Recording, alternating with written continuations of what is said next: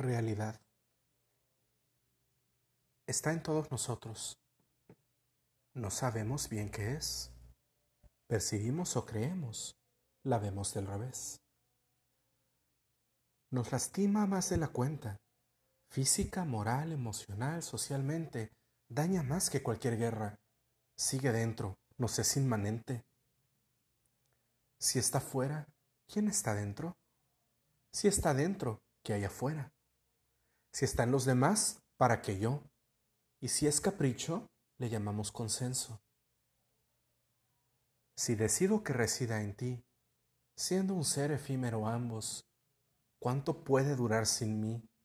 Quizá es un estadio de vacíos palcos. Quizá sea el instante de un abrazo, o la punzante herida de muerte, o lo sea todo, producto de la mente, quizás sea victoria demoníaca o divino fracaso. Blanco.